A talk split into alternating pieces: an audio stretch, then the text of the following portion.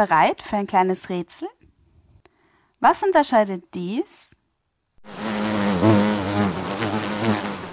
von dem? Wir erkennen summende Insekten. Und das zweite? So leer klingen die Plantagen in Sichuan, China.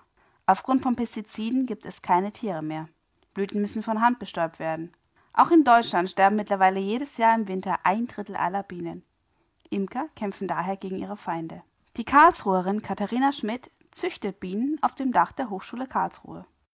Ich sehe da drei Gefahren. Die Varroa-Milbe, die Monokulturen, also dass die Bienen zu wenig Nahrungsangebot finden und Pestizide, Neonicotinoide. Die Varroa-Milbe, dagegen kann man zunächst mal gar nichts tun. Die gibt es überall und die Hauptursache auch für dieses Bienensterben.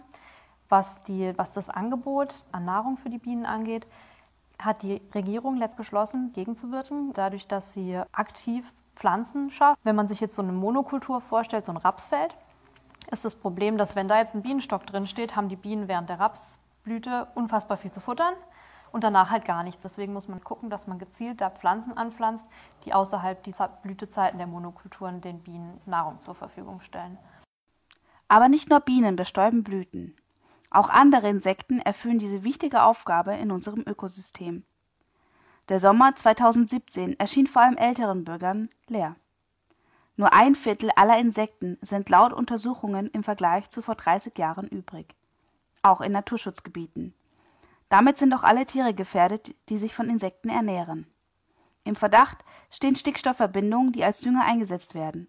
Sie kommen aber auch in Autoabgasen vor das EU-Parlament hat im November 2017 eine umstrittene Entscheidung getroffen. Die Nutzung des von Forschern als gefährlich eingestuften Pestizids Glyphosat wurde um fünf Jahre verlängert.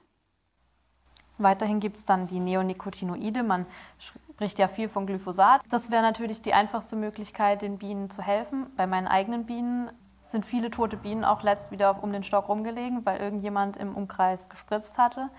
Da könnte man natürlich aus unserer Sicht am meisten tun.